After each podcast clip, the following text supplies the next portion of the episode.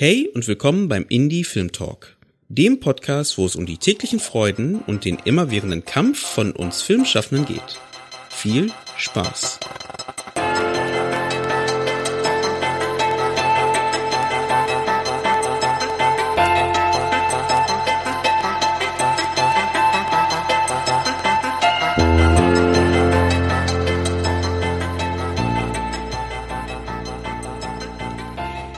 Wie es manchmal so ist, entstehen die besten Gespräche oder die besten Gedanken nach einem langen Gespräch, nachdem wir alle zusammen, der Simon und der Sebastian und ich, meine beiden Gäste, die heute da sind, das Gespräch beendet hatten. Der Rekordknopf war aus kamen wir noch ins Plaudern und ich sagte irgendwann, dass ich finde, großer Appell an das beobachtende Kino, an das Direct Cinema ist tatsächlich die große Problematik, die wir gerade in unserer Gesellschaft haben, ist, dass wir so viel in Polen denken. Das ist richtig, das ist falsch. Sehr hitzige Diskussionen entstehen, aber sehr selten, dass dazwischen wirklich wahrgenommen und differenziert diskutiert wird.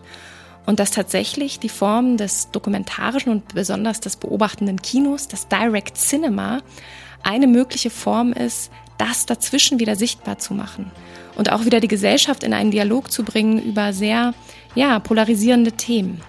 Und deswegen war es uns ein Anliegen, heute über Direct Cinema, das beobachtende Kino zu sprechen und eben die vier Filme, die Simon und Sebastian mitbringen. Das als kleiner Gedanke vorweg. Ich hoffe, ihr habt äh, Spaß bei der Folge und lernt vieles. Simon und Sebastian sind schon lange, lange unterwegs als Regisseure im Dokumentarfilmbereich und haben sich verschiedensten Themen eben sehr nah und sehr intensiv gewidmet über eine lange Zeit. Und darüber werden wir heute sprechen und auch ein bisschen auf die Metaebene dieses Filmformats gehen. Demnach wünsche ich euch jetzt erstmal eine gute, informative Folge.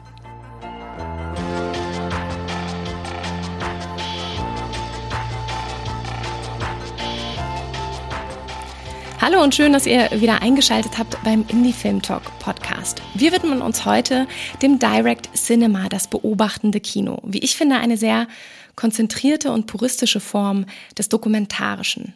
Ich finde, dort ist der Zuschauer oder die Zuschauerin vielmehr gefragt, Verantwortung zu übernehmen, wird auch gefordert, ja, Mündigkeit zu übernehmen für das, was dort referiert wird in dem jeweiligen Kino- oder Dokumentarfilm.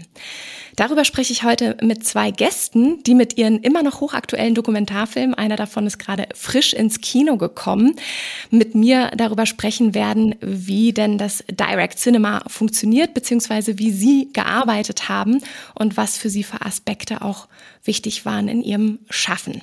Daher begrüße ich ganz herzlich die Regisseure Simon Brückner und Sebastian Winkels. Hallo, ihr beiden. Hallo. Hallo.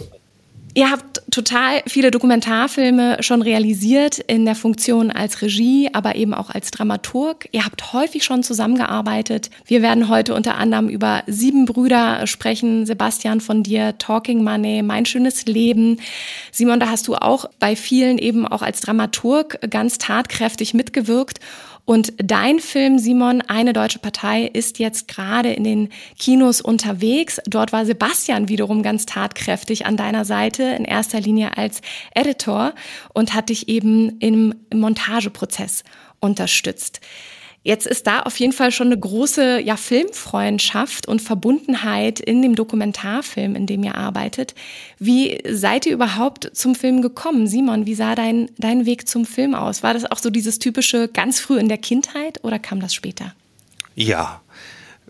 King Kong und die weiße Frau hat mich mit vier Jahren äh, zur Kinoleidenschaft gebracht und dann mit sechs Steven Spielbergs E.T überhaupt das ganze New Hollywood Popcorn Kino und seitdem wollte ich natürlich Filmemacher werden. Ich habe äh, also ganz konträr, ganz konträr zum Dokumentarfilm fast.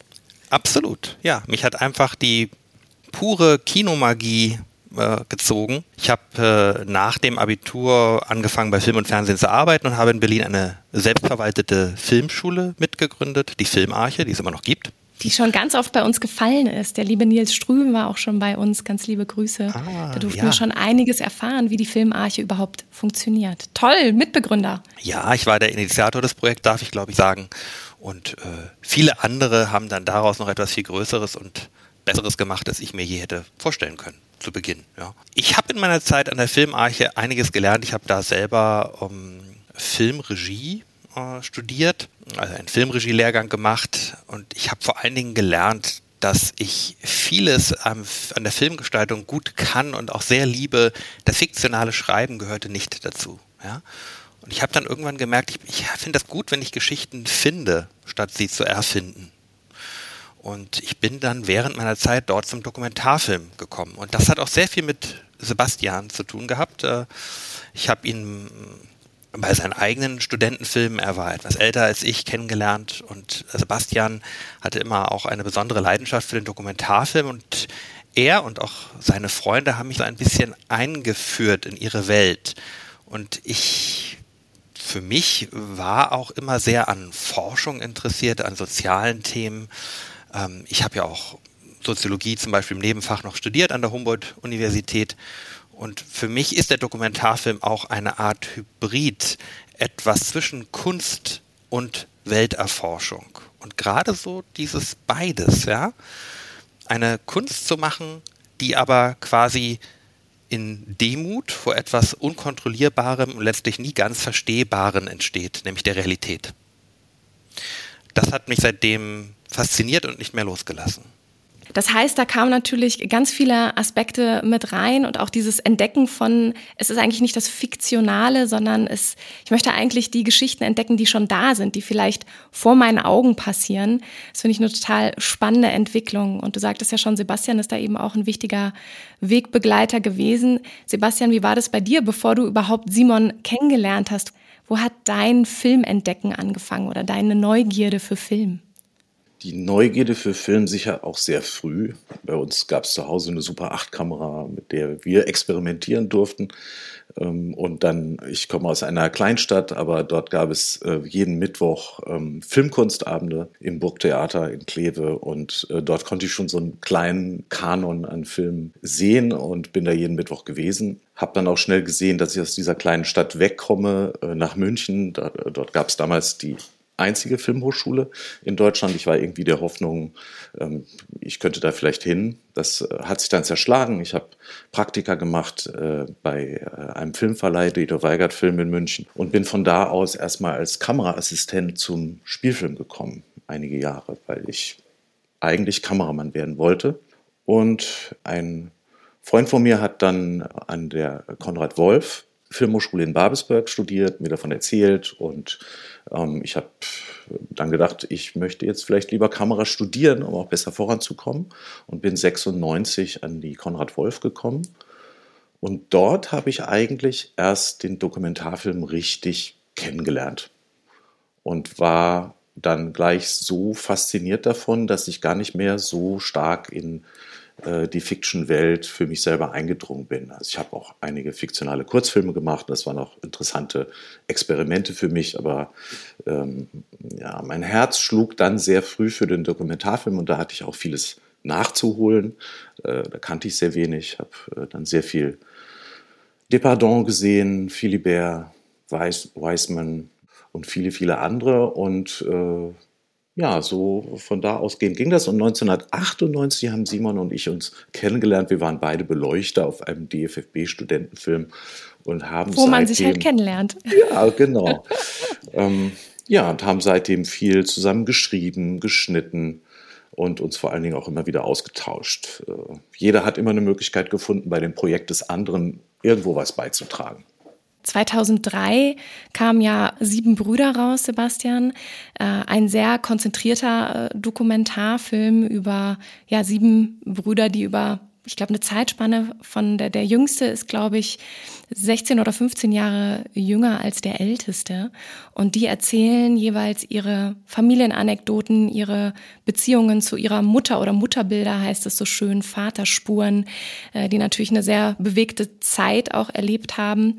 Ist das ein äh, Projekt gewesen, wo ihr auch schon zusammengearbeitet habt?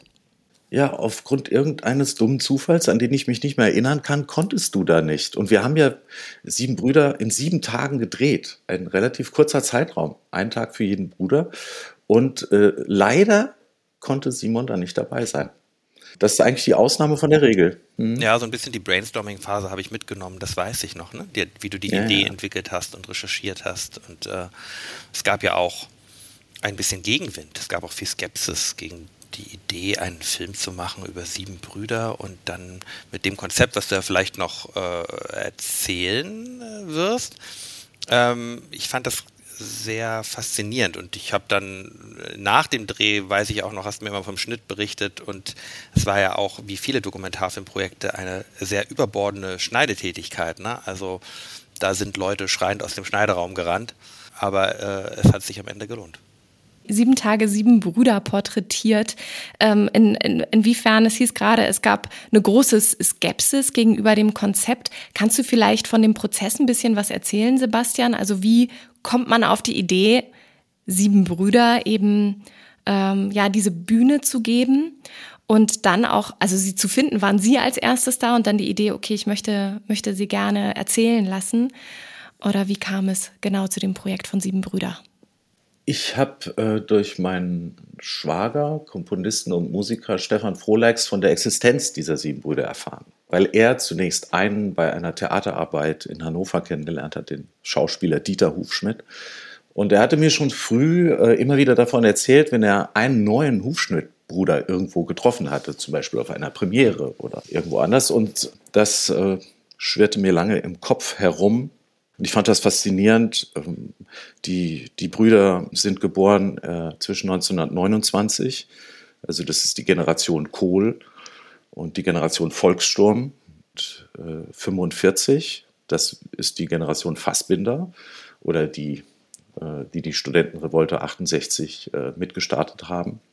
Und ich fand diese Zeitspanne sehr spannend. Es ist auch die Zeitspanne, in der meine Eltern geboren sind. Aber ich wusste lange nicht, wie ich einen ich sag mal, fairen Film über sieben Brüder machen kann, wie das überhaupt gelingen kann. Und äh, dann habe ich relativ früh entschieden, dass der Film einen neutralen Raum braucht, dass ich nicht jeden der sieben Brüder in ihrer Lebenswelt besuchen kann und sie vielleicht auf ihrem Sofa sitzen bei sich zu Hause und ich da filme, sondern dass wir einen Raum erfinden müssen, in dem sieben Brüder miteinander in einen Austausch treten, der außerhalb dieses Raumes in der Wirklichkeit nie stattfinden könnte.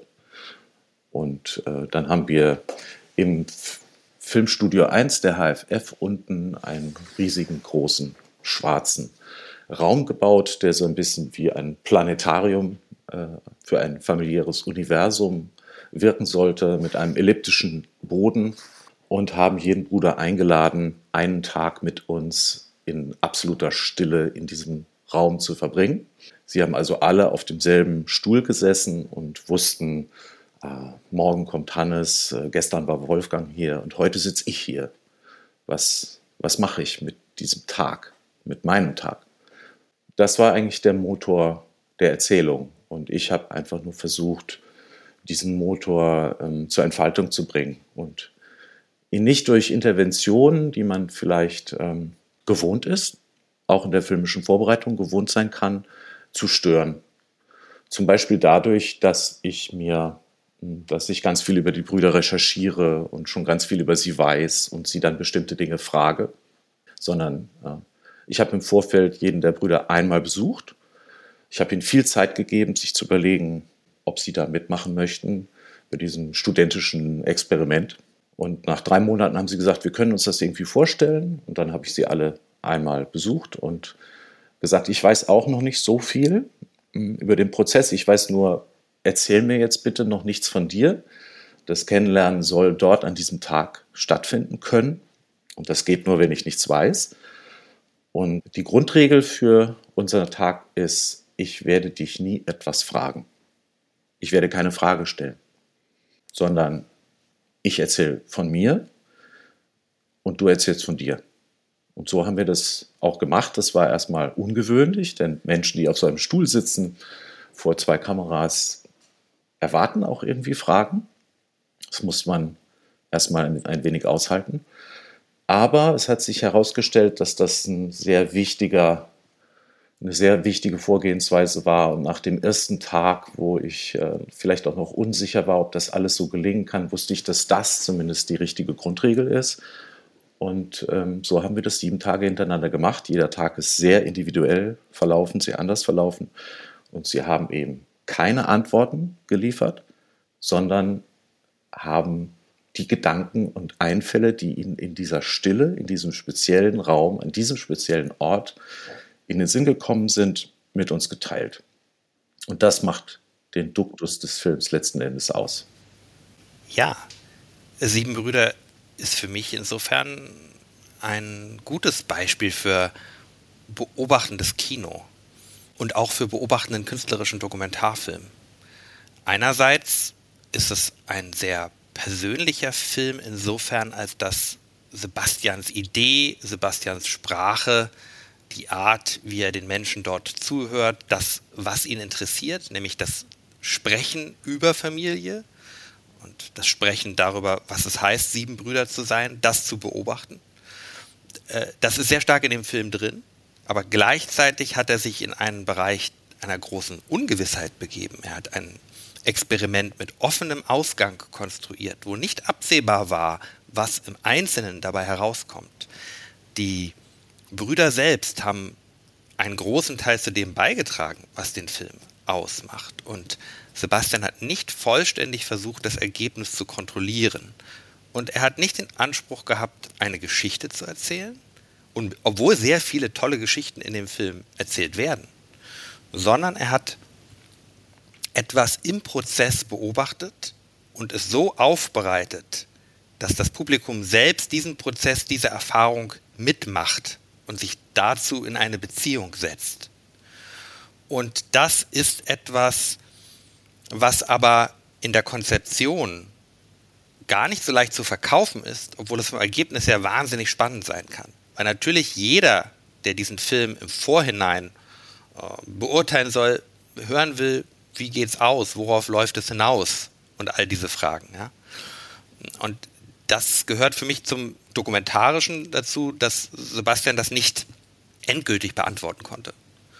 Und dass es ein beobachtender Dokumentarfilm ist, und da habe ich auch von Sebastian einiges gelernt, äh, das ist deswegen so wichtig, weil man könnte ihn mit einem Interviewfilm verwechseln, was er nicht ist. Es werden ja auch keine Fragen gestellt. Das heißt, nur weil Leute reden, heißt es nicht, dass es ein Film ist, der Aussagen, definitive Aussagen quasi miteinander verknüpft zu einer stringenten Argumentation oder einer Information, was auch okay ist. Aber das ist hier was anderes, sondern die Protagonisten wurden vor die Herausforderung gestellt, selbst zu entscheiden, was sage ich, um mich als Bruder oder um meine Familie äh, zu beschreiben. Und bei dieser Entscheidung, bei der viel mitspielt, auch das, was werden die anderen sagen, was haben sie schon gesagt, wie stelle ich mich da, in diesen Prozessen, die, äh, die da ablaufen, werden wir als Publikum mit einbezogen. Die beobachten wir. Ich finde es total, also ich bin an zwei Sachen ähm, hängen geblieben. Einmal an der Stille und an dem Aushalten und eigentlich noch an der dritten Form, nämlich diesem Unkontrollierbaren und auch diesem sich zu trauen, den Raum zu eröffnen, auch wirklich etwas Unkontrollierbares zu haben und eben nicht, ich habe mich im Vorfeld gescheut, auch zu sagen, Interviewsituation oder so, weil ich auch das Gefühl hatte, dass das fühlt sich nicht richtig an, aber ich hätte nicht gewusst, weil ich diesen Prozess, Sebastian, dahinter nicht kannte, auch dieses, ich habe keine Fragen gestellt und es gab eine Regel, äh, die ich mitgegeben habe bei dem ersten Treffen.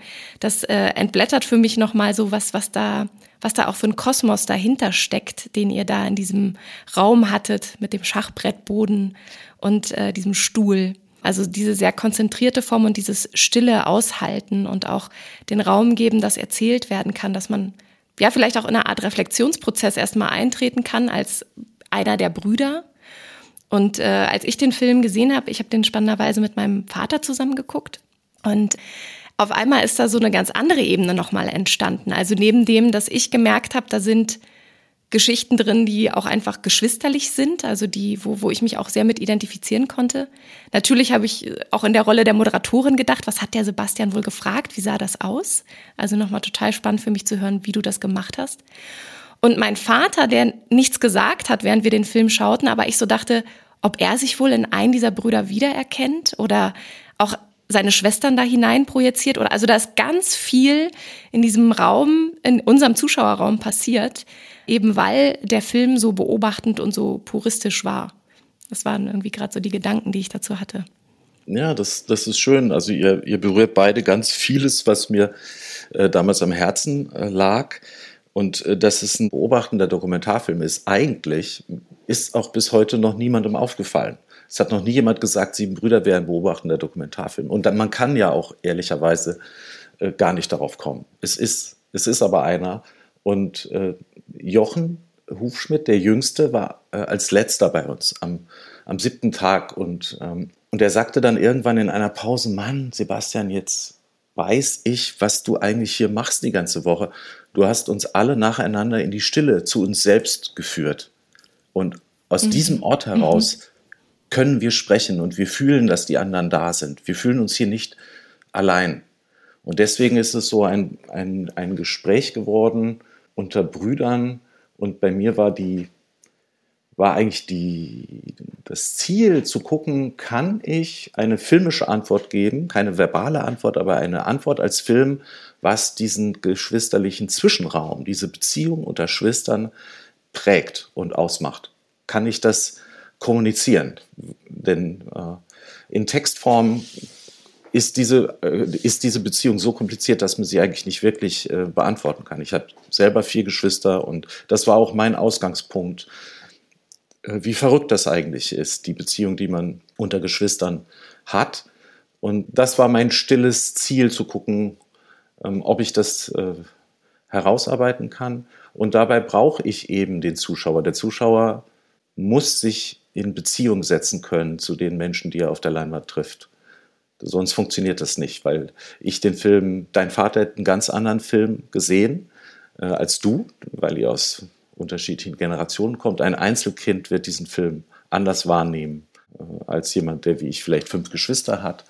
Und äh, das soll auch alles so sein. Wir sollen eigentlich diesen Effekt, den weiter erzähltes Leben hat, auch bei mir hatte, wenn ich bei meiner Oma als Kind auf dem Schoß gesessen hat und sie hat wirklich frei erzählt, irgendwas, was ihr gerade durch den Kopf ging, dann waren das ähm, eigentlich die wertvollsten Momente, die ich mit meiner Oma hatte, mit meiner Großmutter hatte. Und diese Qualität des weitererzählten Lebens habe ich irgendwie versucht zum Thema eines Films zu machen. Alles andere musste sozusagen hinten angestellt werden. Und äh, du hast eingangs gefragt, warum es da Gegenwind war. Das war genau der Grund. Ja, dass man sagt, okay, äh, an der Filmschule waren dann auch andere aus anderen Fachbereichen, Dozenten, die sagten, äh, die haben gesehen, wie wir da den Boden gemalt haben, sagt, ja, ja, da kommen jetzt also irgendwie sieben Brüder, was ist denn so Besonderes an denen? Und ich sage, weiß ich nicht. Ich kenne sie, ich kenne sie ja noch nicht. Wie, du kennst sie nicht? Und äh, zeig mir mal deine Liste mit äh, Fragen. Was willst du denen fragen? Ich sage, ich habe keine Liste, ich werde die nichts fragen. Das, da ist bei denen irgendwie schon so eine Welt zusammengebrochen. Und die fanden das also alles total verantwortungslos und eine Riesenverschwendung von Zeit und Ressourcen und so. Aber ich glaube, es war damals das erste Mal, dass ich das Gefühl hatte, mit diesem Kinosaal, in dem das stattfindet, der Kinosaal und die Filmhandlung kann man verknüpfen, das kann eins sein. Weil ich ja wollte, dass wir als äh, Zuschauerinnen diesen Brüdern wirklich begegnen, fast wie echten Menschen. Und deswegen ist der Raum auch schwarz, weil er eigentlich eine Verlängerung dieses Kinosaals ist und wir mit den Brüdern da in einer ganz intimen persönlichen Situation sitzen dürfen. Ja, ich würde den Begriff der Stille und der Dunkelheit hier nochmal ergänzen wollen um den Begriff des Vakuums ein produktives Vakuum, was dadurch entsteht, zum Beispiel, dass Sebastian keine Fragen stellt. Dadurch entsteht ein Raum, der einen Sog erzeugt, den die Leute selbst füllen müssen. Jede Frage, die mir gestellt wird, schützt mich auch in gewissem Maße, weil es, es gibt Geländer, an denen ich mich festhalten kann, die ich unterlaufen kann, an die ich mich anlehnen kann. Ich bin in einer sehr viel unsicheren, offeneren Situation, wenn ich nichts gefragt werde. Das ist ja auch einer der Effekte, den die klassische Psychoanalyse sich zunutze gemacht hat. Ja, also woher kommt das, dass der Patient, die Patientin auf der Couch liegt und an die Decke schaut und frei assoziieren soll und alles sagen soll, was ihr oder ihm durch den Kopf geht und eben nicht gefragt wird. Ja. Das liegt daran, dass dieses Vakuum dann nach einer gewissen Zeit dazu führt, dass die Leute alles erzählen und auch das, was sie gar nicht erzählen würden, wenn man es sie fragen würde, dann würden sie sich weigern. Ja, also die aufdeckende Kraft der Vakuumserzeugung, des Nichtfragens und Nicht-Hinschiebens und gerade dadurch einen Prozess in Gang setzen, der total interessant sein kann, der tiefer gehen kann, als zu fragen. Ich glaube, das ist so ein, ein Element dieser Technik. Und das funktioniert ja auch ein bisschen fürs Publikum so. Durch diesen Raum, diese Stille, dadurch, dass ich auch nicht mit einer bestimmten Frage selber daran gehe, ich nehme das einfach wahr. Ich gucke auch Leuten dazu, wie sie schweigen, dann stelle ich Vermutungen an und dann ich habe selber Zeit nachzudenken. Genau, als Zuschauerin projizierst du auch da rein, legst dein Inneres da rein, setzt dich auseinander, fragst dich selber, wie würde ich über meine Schwester oder meinen Bruder reden, wenn, du, wenn, wenn, die, wenn die da sind, ja. Oder wenn sie nicht da sind, warum sind sie nicht da und so. Und ähm, ich glaube, dass ähm, das eben auch dadurch besonders stark passiert, weil Sebastian bestimmte Dinge nicht tut es ist verrückt, dass du das sagst. Also, weil auch jetzt gerade bei Sieben Brüder gab es auch so verschiedene Situationen oder Geschichten oder es gab diesen, diese eine Szene, ich weiß leider nicht, welcher der Brüder das war, der dann sagte, irgendwann wird man so wie sein Vater und dann hat man irgendwann gemerkt, man macht die gleichen Schritte wie sein Vater oder man läuft so wie der eigene Vater und äh, hat dann auch wirklich so eine Gestik nachgemacht mit den Händen, die dann so auf dem Rücken, auf dem unteren Rücken ruhend äh, laufen. Und das, das ist genau mein Vater. Und ich habe manchmal so das Gefühl, so wenn ich so nachdenke, fange ich schon genau an, diese gleiche, diese gleiche Haltung einzunehmen. Und da waren so viele Facetten drinne, ähm, die ich aber nur reflektieren konnte, weil es gab kein Audiokommentar, kein Zusatzkommentar, es gab keine Musik, es gab nichts, was mich aus diesem Raum, den ich mit den Brüdern habe, herausziehen konnte, sondern es gab nur den jeweiligen Bruder, der gerade gesprochen hat.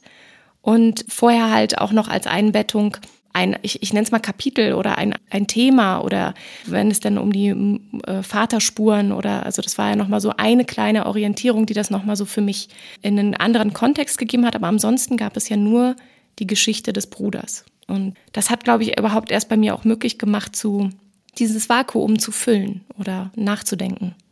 Ja, vielleicht noch kurz abschließend, ähm, weil dieser, dieser Raum ist einfach wirklich wichtig, indem wir das gemacht haben, der war jetzt nicht nur für mich gut oder weil ich dachte, dann kann ich die Handlung dieses Films wirklich in das Kino ganz konkret, in den Kinosaal übertragen, sondern er war auch für die Brüder gut, weil sie ähm, Berufe hatten, in denen sie es gewohnt waren, dass ihnen Leute zuhören. Also der eine war Lehrer, der andere ist Pastor geworden. Äh, einer war Schauspieler, den du erwähnt hast, der so aufstand äh, bei dem Gedanken so spontan. Für ihn war diese Szenerie eine Bühne. Ja, ein anderer war äh, Komponist und Dirigent. Und ich habe zu äh, unserem kleinen äh, Team gesagt, heute kommt ein Pastor zu uns, wir sind heute eine Kirchengemeinde. Heute kommt ein Gymnasiallehrer zu uns, wir sind heute eine Schulklasse. Mhm. Und diese Situation so zu installieren, war für die Brüder auch sehr hilfreich und dadurch konnten eben der eine auch als Lehrer sprechen, der andere auch sehr pastorale Momente entwickeln oder Dieter eben äh, auch sich als Schauspieler äh, zeigen. Ja, das hat äh, also auf beide, in beide Seiten sozusagen ganz fruchtbar eigentlich gewirkt. Wir machen mal einen, einen, kleinen oder großen Sprung, einen Zeitsprung. Wir werden noch über Talking Money und mein schönes Leben sprechen. Ich würde gerne den Sprung wagen zu eine deutsche Partei. Dort ist nämlich natürlich in erster Linie im Bildgeschehen mehr los, da wir auch einfach mehreren Personen über einen langen Zeitraum folgen dürfen und auch an verschiedenen Orten unterwegs sind. Simon, du bist knapp korrigier mich äh, oder ergänz mich, äh, zwei Jahre äh, unterwegs gewesen und hast verschiedene zweieinhalb und hast verschiedene äh, Sitzungen, Fraktionssitzungen, aber auch ähm, größere Sitzungen der AfD mit dokumentiert. Wie bist du überhaupt in diesen, in diesen Kreis gekommen oder hattest überhaupt den Gedanken, dass du da rein willst? Ja, die Relevanz der AfD muss man vielleicht nicht zu lange ausführen. Sie war eine neue Rechtspartei, die wie keine andere vorher äh, auch versucht hat, die Rechte in Deutschland zu vereinen und weiter in die Mitte zu landen, ähm, Wahlerfolge hatte, in alle Landesparlamente und in den Bundestag kam. Sie war insofern ein neues Phänomen, auch wenn sie früheren Parteien ähnelte. Und die große Frage äh, war, was ist da los? Und äh, markiert sie einen Umschlagspunkt in der Entwicklung unserer Gesellschaften. Viele andere Länder hatten solche oder ähnliche rechtspopulistische Parteien auch gehabt. Und ich habe gedacht, es könnte relevant sein und interessant sein, auch erkenntnisreich, auch hier wieder eine künstlerische Forschung zu machen. Also zu forschen hieß für mich hier etwas sichtbar zu machen, was wir bisher nicht sehen konnten. In, in, meinem Fall war das das Innere der Partei, also die Partei in ihren Rückzugsräumen auch in, zu porträtieren, zu beobachten. Ähm, das, was hinter verschlossenen Türen passiert, das war natürlich am Anfang alles andere als klar, ob das überhaupt gelingen kann. Aber das war erstmal das Ziel. Ja. Die Leute in der AfD zu beobachten, wie sie miteinander sprechen, auch über sich selber sprechen. Forschung hieß für mich, einen erkenntnisbezogenen Zugang zu haben also nicht, wie viele andere Filme das bei diesem Thema sehr nachvollziehbar, sehr legitim auch tun, eine Art Gebrauchsanweisung geben, wie man über die Partei zu denken hat, sondern auch hier wieder auch offene Fragen an das Phänomen zu formulieren und zu schauen, womit haben wir es eigentlich zu tun? Können wir mehr darüber herausfinden? Können wir das besser verstehen im Sinne von Mechanismen, äh, Schichten, Ebenen nachvollziehen, die in diesem Phänomen stecken. Ich glaube, nur wenn wir etwas gut verstehen, begreifen, wissen wir letztlich auch, wie wir damit umgehen können. Das folgt ja daraus, unter anderem. Aber dafür ist es erstmal auch wichtig, so etwas wie eine offene Neugierde zu entwickeln. Das ist bei diesem Thema insofern nicht leicht, da das etwas ist, womit sich viele ja auch gar nicht so gerne auseinandersetzen wollen. Und das ging mir am Anfang durchaus auch so, wo man sagt, da will ich eigentlich gar nicht hingucken. Das ist ja, da sind ja sehr viel düstere Themen mit verbunden. Und das gehörte auch zu dieser Forschungsebene dazu, natürlich sich bewusst zu sein, dass das eine Partei ist, die innerhalb unseres parlamentarischen Systems äh, eine, eine große Öffnung nach ganz rechts außen gebracht hat, ja, über ein großes populistisches Mittelfeld bis in den Rechtsextremismus eben zunehmend dann auch hinein und insofern natürlich auch eine Gefahr darstellt.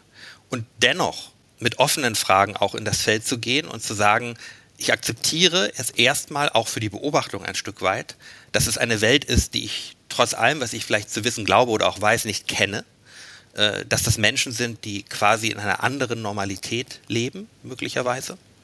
Wie gehe ich daran? Und äh, zu dem Forschungsvorhaben gehörte auch natürlich zu wissen, dass das eine Partei ist, die taktisch kommuniziert.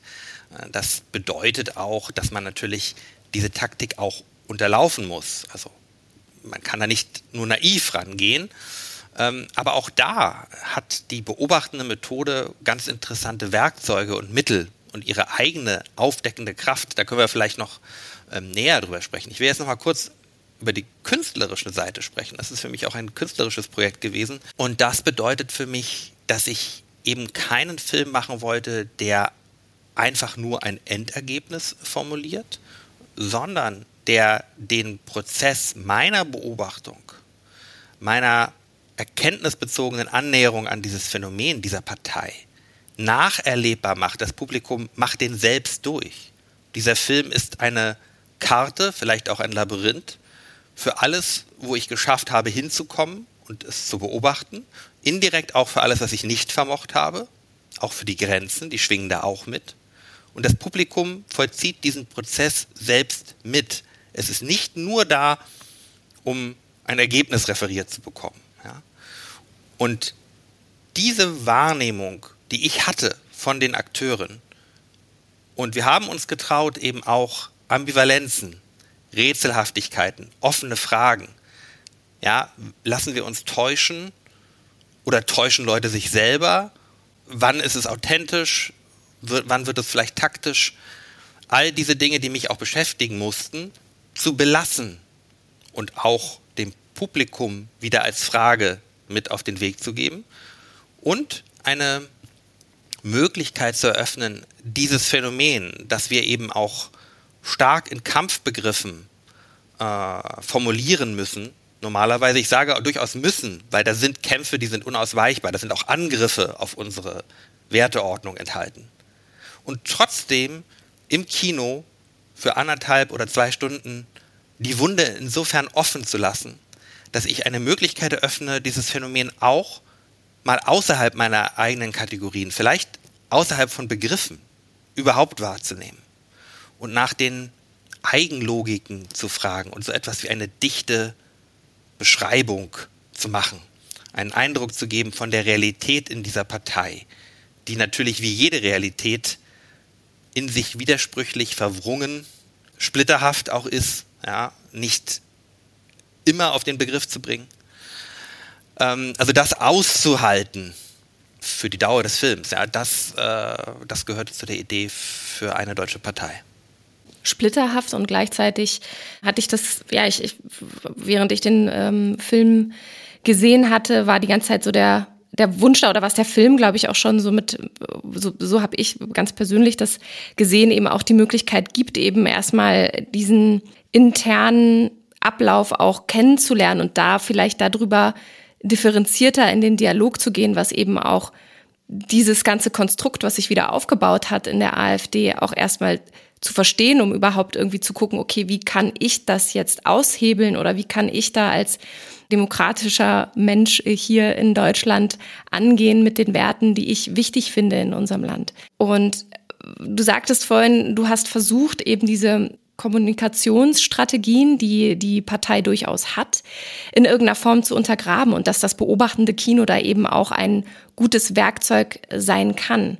Würdest du sagen, gerade weil du mit dieser forschenden Haltung da reingekommen bist, die auch wirklich erstmal, ich bin neugierig daran, was ihr macht, ohne vielleicht auch zu zeigen, was jetzt dein, deine politische Einstellung ist, ist das der Weg, um diese, diese Kommunikation, äh, diese Strategie zu untergraben? Oder was würdest du sagen, sind die, die wichtigen Elemente deiner Arbeit, dass das so geklappt hat, dass die dich da so lang dort haben sitzen lassen als beobachtender Forscher? Der offene Blick, der durchaus auch bereit ist, sich überraschen zu lassen, ist sicherlich eine von vielen Stellschrauben, die dazu geführt hat, dass im gewissen Maße sich auch Menschen geöffnet haben. Und äh, ich muss ja erstmal davon ausgehen, dass die Leute, die da agieren, äh, wenigstens teilweise für sich ja das Gefühl und die Einstellung haben, sie tun das Richtige. Ja. Und ähm, wir haben es ja hier auch manchmal mit, teilweise mit Weltbilddifferenzen zu tun, sage ich jetzt mal, ja. Ähm, und ich habe sehr früh gemerkt in meiner Recherche, dass dieses Gefühl der AfDler ähm, immer falsch dargestellt, immer nur polemisch behandelt zu werden dieses Gefühl wird ja oft zitiert, aber es wird als rein taktisches Element beschrieben. Ja, so eine Art Selbstviktimisierung. Man, man stellt sich als Opfer dar. Ja, das machen die. Aber gleichzeitig ist das auch eine psychologische Realität bei vielen Leuten dort. Und ähm, insofern gab es, abgesehen von politisch-taktischen Fragen, durchaus auch bei vielen Leuten oder bei einigen wenigstens so etwas wie ein Eigenerkenntnisinteresse in so einen Prozess einzutreten. Ja, also eine Frage, wer sind wir selber? Oder auch, dass jemand kommt von außen, der nicht dazu gehört. Das wussten Sie von Anfang an. Ich bin nicht Ihr Anhänger oder Ihr Wähler. Ja, das habe ich auch klar gemacht. Aber dennoch Sie offen anschaut. Das hatte dann für Sie auch eine, ja, ich sage mal, einen kleinen Sog, da reingehen zu wollen, weil man auch gesehen werden will, wenn man verstanden werden will. Das wollen alle Menschen. Und das ist eine Partei, die auch wieder aus guten Gründen gesellschaftlich sehr isoliert ist. Das heißt aber nicht, dass die Leute, die da drin sind, darunter nicht leiden würden. Ja. Also das ist ähm, also von der Psychologie her einfach ein kleiner, ein Aspekt gewesen tatsächlich. Ein anderer Aspekt ist aber auch die Methode des beobachtenden Dokumentarfilms selbst. Also man könnte ja erstmal auch denken, ja, die so reden zu lassen, dann sagen sie alles, was sie wollen. Das ist ja vielleicht äh, einfach nur in deren Sinne. Ich glaube, das ist aber eine ziemlich naive Vorstellung, ähm, sondern es ist ja häufig andersherum. Also ich meine, der Journalismus hat seine eigenen tollen Methoden der Aufdeckung und so. Ne? Aber erstmal sind Interviewsituationen ja beispielsweise oder auch das Konfrontiert werden mit der härtesten Kritik und so, für die quasi sportliche Alltagssituationen. Darauf sind sie äh, trainiert. Das müssen sie jeden Tag parieren und unterlaufen. Das ist ganz normal. Und eine Interviewsituation lässt sich relativ gut kontrollieren. Auch nicht immer, wenn, der, wenn die Interviewerin das gut macht, aber eben häufig. Und wenn mich aber ein Dokumentarfilmer, wenn ich mich erstmal darauf einlasse, wirklich längerfristig begleitet. Entsteht da so eine Verbindung vielleicht auch? Oder? Naja, es steht, entsteht vor allen Dingen, entstehen Eigendynamiken der Situationen, die dann für niemanden mehr zu 100 Prozent zu kontrollieren sind. Ja, plötzlich passieren irgendwann am Tag, sagt jemand was spontan, andere reagieren darauf spontan. Niemand, der auch seine Arbeit noch parallel machen wird, ist Schauspieler den ganzen Tag. Die meisten Menschen sind sowieso keine guten Schauspieler. Ja. Und dann irgendwann passieren Dinge. Vielleicht nicht immer die Dinge, die ich mir und auch hier wieder das Ungewisse als Dokumentarist wünsche oder sage, das ist jetzt unbedingt genau das, was ich hier sehen wollte. Aber es passieren plötzlich Dinge, die eigentlich niemand zeigen wollte und die sich einfach entblättern aus den Situationsdynamiken heraus. Es gibt auch Phänomene der Selbstoffenbarung, auch die gibt es. Ja. Und insofern sage ich, hat die beobachtende Methode hier eine aufdeckende Kraft. Auf der anderen Seite äh, war es natürlich so, dass wir gucken mussten, ist das wirklich so oder kriegen wir nur ein PR-Theater? Deswegen hatten wir eine für dieses Projekt eine eigenständig finanzierte Entwicklungsphase. Das war ganz wichtig. Also wir konnten das testen und schauen, kommt wirklich was dabei heraus, was wir interessant finden. Wenn das nicht so gewesen wäre, hätten wir den Film nicht weiterdrehen müssen. Ja, das ist eine relativ luxuriöse Situation, die man im Dokumentarfilm oft gar nicht hat, sein, seine experimentale Anordnung ausprobieren zu dürfen. Ja? Hier war das aber so. Und als wir gemerkt haben, na, das ist wirklich spannend, dann haben wir damit, damit weitergemacht. Und dann gab es natürlich das ganze Repertoire an Techniken wie, naja, die Kamera loslassen und äh, dann denken alle, jetzt hat er aufgehört, läuft aber noch. Also ich meine, ne, es sind so die kleinen oder sehr, sehr lange dran zu bleiben. Ich habe natürlich auch tagelang ähm, irgendwelche Sitzungen gedreht, wo die alle nur sich wegen ihrem schönen Konzept auf die Schulter geklopft haben. Und ähm, das ist alles im Papierkorb gelandet. Aber vielleicht ganz am Ende des Tages gab es eine kleine private Unterhaltung am Rande, wo plötzlich was hervorkam, was interessant war an dem Moment dann aber auch da zu sein und acht Stunden schon die Kamera auf der Schulter gehabt zu haben und dann wach zu sein und genau diesen einen Moment einzufangen, das war die Herausforderung. Das bedeutete aber, die Editoren hatten sehr viel zu tun mit Auswahl und mit Wegwerfen. Das ist natürlich ein super Stichwort für Sebastian, der den Montageprozess in die Hand genommen hat. Jetzt ist da zweieinhalb Jahre Material liegt vor dir, Sebastian, und äh, oder vielleicht habt ihr das auch in Etappen, habt ihr daran gearbeitet. Wie war dein Zugang überhaupt zu diesem Material, zu diesem Thema? Ab wann warst du bei Simon schon mit dabei? Das hat ja sicherlich nicht erst im Montageprozess angefangen, sondern, sondern schon sehr viel früher. Wenn du gestattest, würde ich ähm, gerne noch was zu dem zu dieser beobachtenden Situation sagen, über die Simon gesprochen hat, weil es gibt ein ganz unterschätztes, ähm, fast aus der Mode gekommenes äh, Qualitätsmerkmal oder Gut, was der beobachtende Dokumentarfilm erschaffen kann, und das ist ähm, die Authentizität. Die Authentizität, wenn ich im Kino sitze und etwas erlebe, was sich viel, niemand vorher aufgeschrieben hat, was in keinem Drehbuch stand, sondern was Menschen aus ihrer eigenen Wirklichkeitserfahrung auf einmal mit uns teilen. Das ist etwas ganz Besonderes und das ist schwer herzustellen. Das ist, äh, erfordert viel Mut von allen Beteiligten, sehr viel Ausdauer, wie Simon auch schon sagte, ein sehr genaues Hinschauen. Aber diese, das ist ja jetzt so, wie, wie wir auch miteinander reden. Ich merke jetzt noch, wir sind ein bisschen im Gespräch. Ich habe immer noch so eine gewisse Grundnervosität, was ich vielleicht sagen möchte oder anbringen möchte. Oder wenn wir das jetzt aber zwei Tage lang machen würden, dann wäre ich irgendwann ganz entspannt nur noch bei mir selbst. Und es wäre gar kein Problem, dass hier Sebastian sitzt und ganz frei spricht. Und ähm, trotzdem wüsste ich, dass du aufzeichnest. Niemand, der an einem beobachtenden Dokumentarfilm teilnimmt, vergisst je, dass eine Kamera anwesend ist. Das, es ist unmöglich, die Kamera zu vergessen, meiner Ansicht nach. Aber es kommt zu einer Grundsituation, dass man es schafft, sich selbst zu sein. Und, und das dann auch als eine Befreiung von Nervosität, von Unsicherheiten empfindet, wenn man merkt, es ist okay, so ich mache hier meins und der Simon ist da mit seiner Kamera, aber ich kann auch ich selbst sein. Und wenn dieser Zustand auf einmal möglich ist, dann kann, dann, dann können ganz viele Inhalte auf einmal auftauchen und dann gibt es auch diese Authentizität, dass sie für uns, und da kommt man jetzt vielleicht auch auf die Montage, in der Montage auffallen, als was Wertvolles und nutzbar sind. Weil das, was als allererstes aussortiert wird, in, in jedem Montageprozess eines beobachtenden Dokumentarfilms, ist das, wo die Authentizität fehlt. Das landet als erstes im Papierkorb.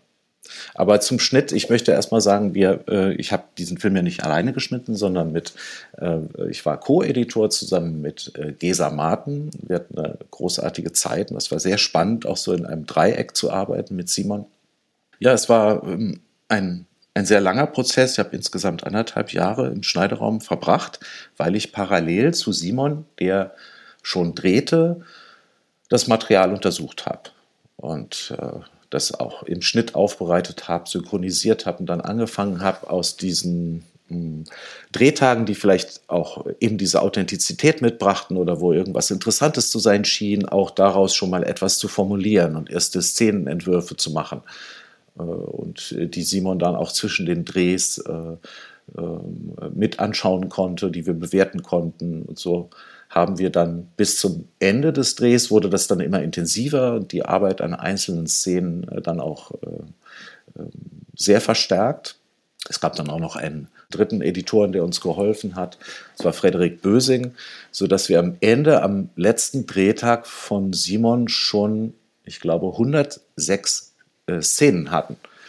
Äh, in verschiedenen Stadien. Manche schon sehr fein, andere noch äh, etwas unfertiger, mit denen wir dann in, äh, in den Rohschnittprozess eigentlich gehen konnten. Denn wir wussten ja auch, dass wir gar nicht mehr so viel Zeit nach Drehschluss haben, weil wir versuchen wollen, den Film noch bei der Berlinale einzureichen. Und deswegen war so eine zeitige, parallele Vorarbeit ganz wichtig das auch geklappt hat. Ihr seid dort nämlich gelaufen und ihr wart jetzt auch in der Vornominierung für den Deutschen Filmpreis.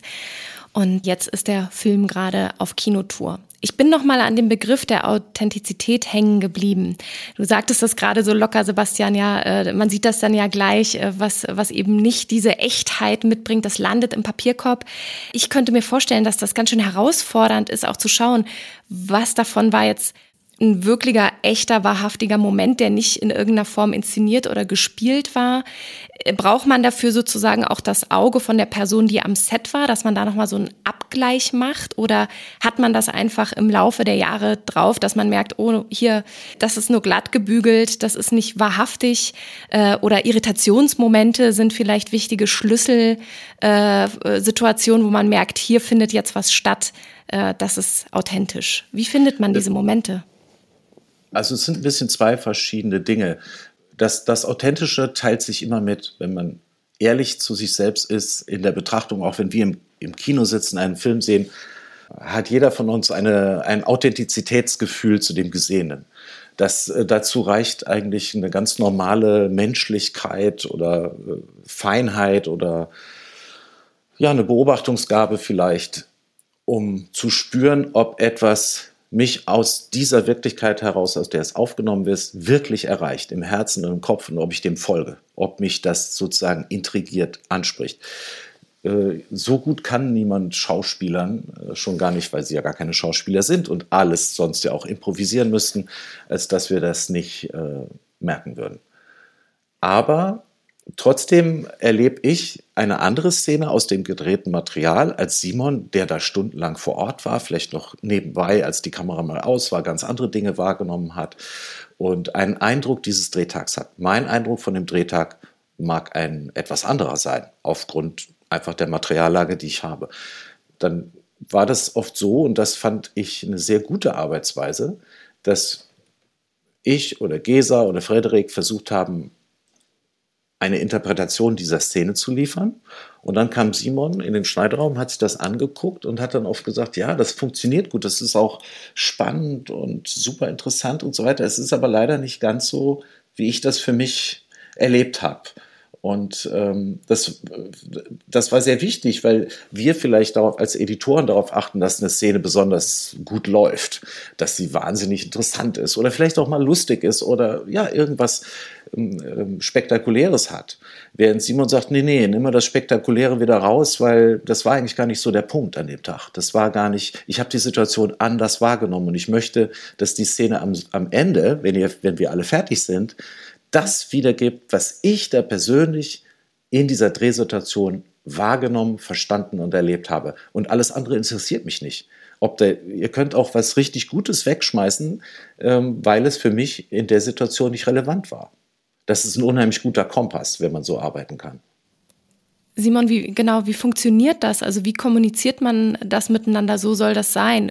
Kommuniziert man das über die Gefühle, die du dort hattest? Oder gibt es da auch schon ein gewisses Vokabular für die Art und Weise, wie das dann äh, übersetzt so werden soll in den Schnitt? Wie, wie habt ihr euch da genau ausgetauscht, um, um wieder das, ja, das aus dem Material herauszubringen, was du dort vor Ort erlebt hast? Das hat ganz viele verschiedene Ebenen. Die wichtigste ist sicherlich so eine Intuition. Das Material gucken, zusammenschauen, darüber sprechen ich habe mich gerne überraschen lassen von den Schnitten, die Gesa, Martin und Sebastian Winkels äh, angeboten haben. Und es stimmt, dass ich manchmal korrigiert habe, aber die Gespräche mit den beiden haben auch mich beeinflusst und erweitert, ja. Auch ein interessanter Moment, wenn man merkt, andere sehen vielleicht andere Dinge in der Szene, als man selber gesehen hat. Und manchmal ähm, kann man das integrieren und dann erweitert es das eigene Wissen. Bei diesem Projekt war es dann aber auch so, es ist ja ein sehr komplexes Projekt, weil es ein beobachtender Film über eine Partei ist, über den Innenraum einer Partei mit, mit ausschnitthaft, aber eben nicht über ein paar Leute, über vier Leute, sondern wirklich über einen Parteiraum. Es ist eine Systembeobachtung. Ähm, das ist übrigens etwas, was es, glaube ich, selten gegeben hat. Wir hatten das Gefühl, wir betreten da Neuland und müssen auch eine eigene Gestaltung dafür finden, äh, weil auch beobachtende Dokumentarfilme normalerweise sich nur wenigen Menschen nähern oder aber Institutionen oder so einem Ort. Und das war wirklich neu. Es hatte auch dramaturgisch-politische Gründe, dass wir das so machen wollten. Ähm, und äh, insofern war das auch äh, war das was, was Innovatives, ja, dafür eine Form zu finden. Aber nochmal zurück zur Frage der Authentizität. Ähm, ich habe natürlich auch parallel ohne Kamera recherchiert. Ich war auch viel im Feld äh, und habe beobachtet, ohne zu drehen, gerade in der Anfangsphase natürlich. Und das war für mich immer eine wichtige Frage, was ändert sich, wenn ich die Kamera dabei habe. Ich habe auch mit Leuten gesprochen, die wiederum die Leute kannten, die ich begleitet habe. Was haben die für Erfahrungen? Ich habe natürlich auch recherchiert über das Thema, um so ein bisschen zu abzugleichen, ne? wie partikular oder besonders ist das, was ich äh, sehe, wie typisch ist es oder auch nicht. Aber am Ende habe ich immer am meisten meinem eigenen Blick, meiner eigenen Intuition nach allen Beratungen, die es gab, versucht zu vertrauen und auch vertraut. Die andere Frage ist, auf welcher Ebene meinen wir, dass etwas authentisch ist? Also, wenn Leute etwas vorgeben, wenn sie lügen, kann das auch interessant sein, das zu dokumentieren, wenn man das dokumentiert, wenn man das sichtbar macht.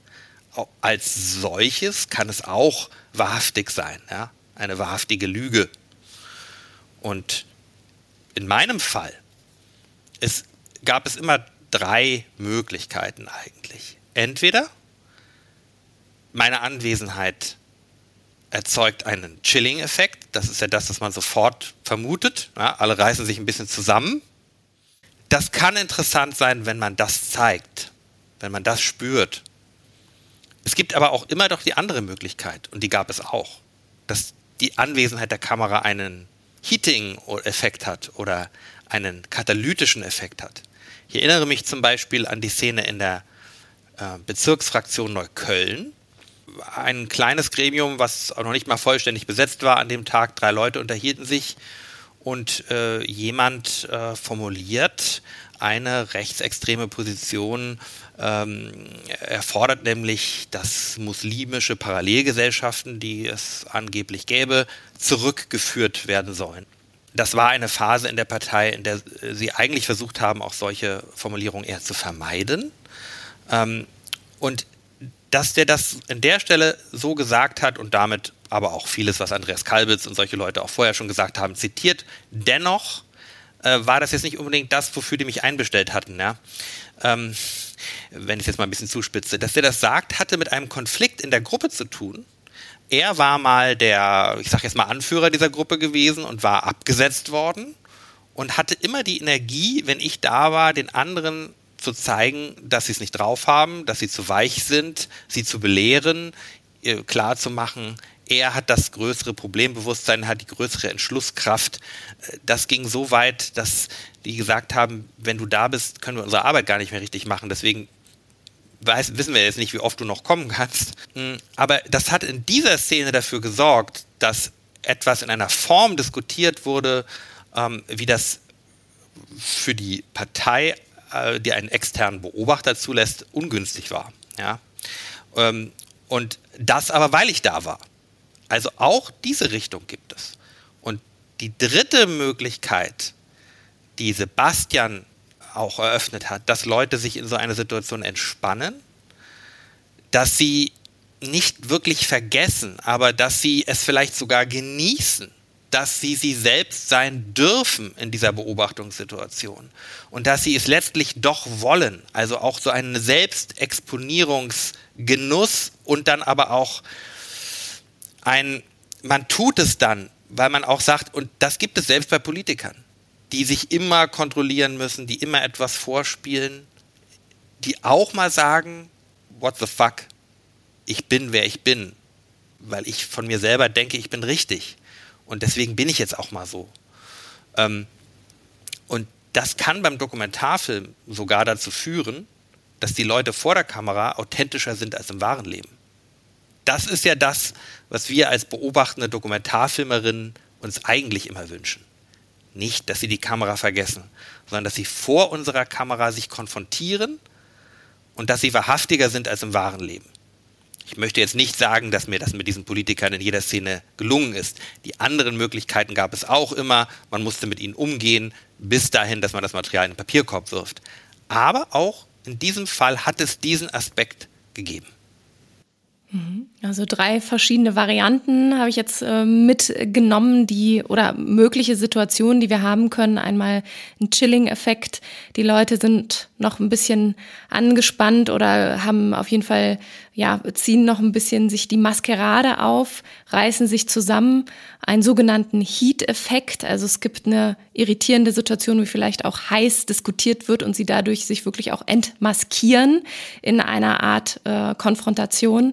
Und das Dritte, wir haben eine Situation der Entspannung, wo ganz bewusst die Protagonisten sich in dieses Vertrauen oder in diesen entspannten Raum hineingeben und das sagen, was sie denken oder fühlen.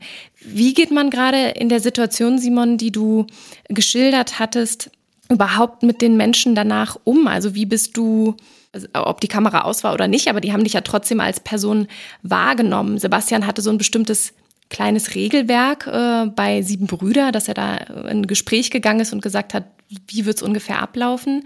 Aber wie bist du dort am Set rumgelaufen? Also gab es danach, dann hat man noch einen Kaffee zusammen getrunken? Warst du da völlig so eine unsichtbare Person, der stumme Gast, der dann auch wieder geht?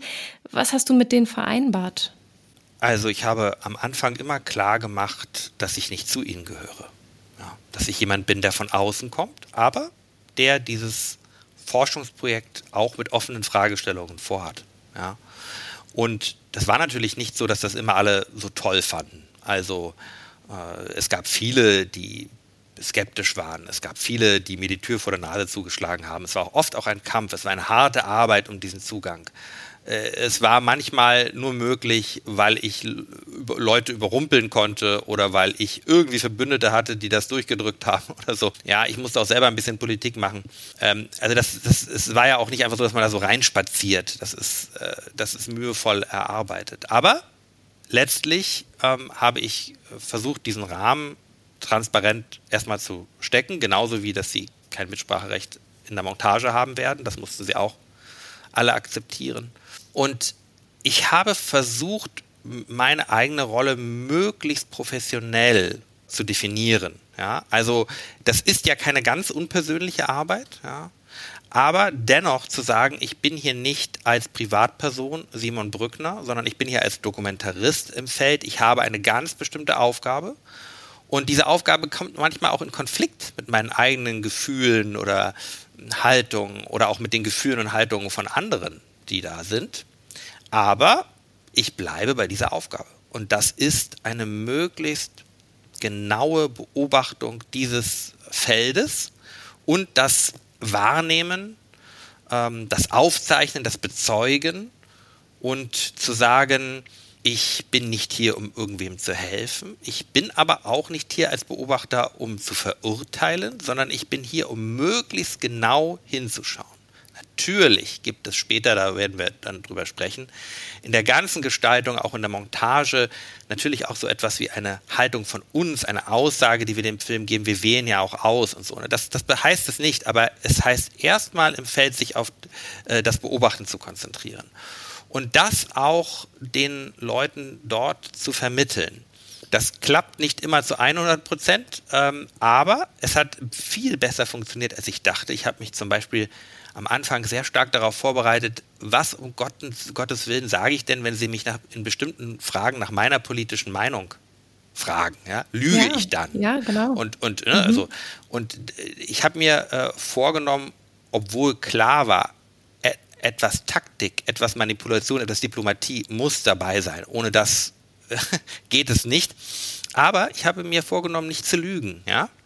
Und ähm, das war etwas einfacher, als ich dachte, weil tatsächlich ganz wenig Leute mich nach meiner politischen Meinung gefragt haben. Seltsam Wunder, ne? Ganz am Anfang, bei der allerersten Annäherung, da war das immer ähm, so ausgesprochen oder unausgesprochen irgendwie ein Thema. Aber wenn die Haltung, die Arbeitshaltung, die Methode klar war, war denen klar, okay, der macht jetzt hier seine Beobachtung und dann wollten sie mir erzählen. Vielleicht auch, um mich zu beeinflussen und so, ist ja alles, das ist klar, geschenkt, aber vor allen Dingen wollten sie erzählen, sie wollten mir was zeigen. Und sie waren größtenteils relativ wenig interessiert an meinen Gedanken. Es gab Ausnahmen, aber das waren eher Ausnahmen. Also das ist, das ist der eine Punkt. Natürlich war Recherche ohne Kamera auch wichtig. Ich musste auch ein paar Hintergrundgespräche führen, schon um auch deren Struktur überhaupt zu begreifen. Da ging es viel um so Fragen, wer arbeitet eigentlich mit wem, welche Parteimilieus sind wie, wie steht ihr zueinander. Das musste ich ja alles irgendwie ein bisschen durchdringen, um auch meine Drehs zu planen. Ne? Wo gehe ich noch hin? So, ähm, das war nur aus den Drehsituationen alleine ähm, dann schwer. Also insofern diese Ebene Recherche ohne Kamera, Gespräch nebenbei gab es natürlich auch. Weißt du noch, wie du dich diplomatisch rausgewunden hast, wenn dann doch die Frage kam nach deiner politischen Einstellung? Ja, also ich habe ich hab möglichst versucht, cool zu bleiben und sehr schnell wieder darauf zu kommen, dass ich wissen will, wie die die Frage sehen. Also ich weiß, dass irgendjemand ah. äh, mal äh, mich gefragt hat, was halten Sie denn eigentlich von der EU oder so, ja? Das ist sehr selten, aber das war auch mal eine Frage. Äh, und da habe ich dann gesagt, irgendwie, ich hätte durchaus auch äh, Kritikpunkte an der Europäischen Union, ob der Demokratiedefizite.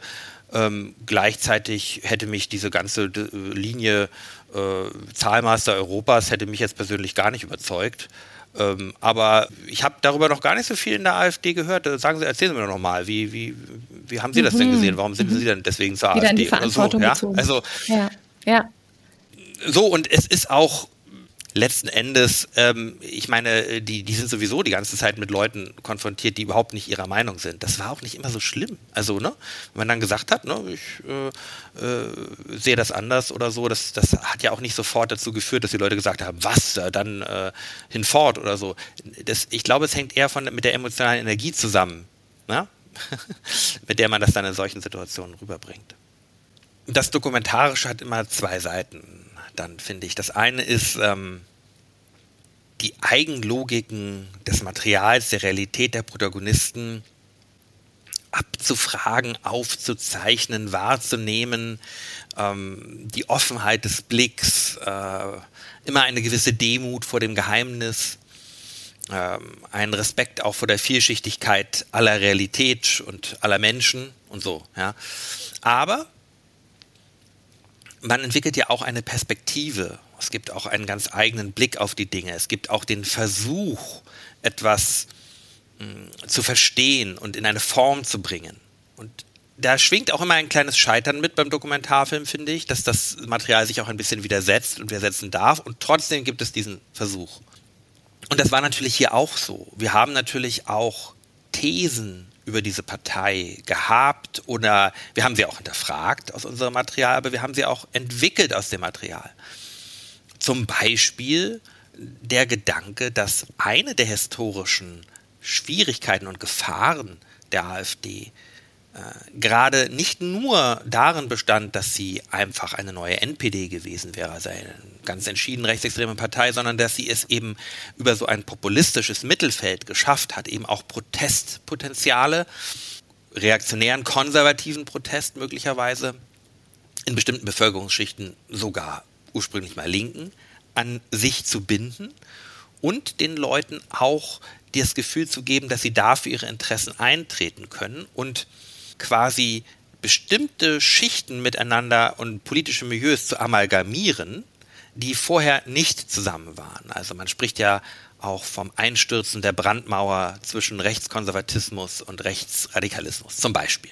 Also insofern sind die Grauzonen, ja, die Übergänge ähm, gehören in dieses Feld rein, die, äh, dass Leute bleiben in so einer Partei und eigentlich noch anderes mit ihr vorhaben, obwohl man vielleicht von außen sagen würde, wie kannst du das so sehen? Aber sie sehen das so und bleiben da. Warum eigentlich? Also all diese Fragen gehören mit in das Feld rein und äh, werden auch vom Film dargestellt. Also, wir zeigen ja auch was in der Art und Weise, wie wir das Material zusammenstellen, obwohl es immer auch Interpretationsspielräume beim dokumentarischen Kino, beim beobachtenden Dokumenti äh, dokumentarischen Kino gibt und die Zuschauerinnen mitarbeiten.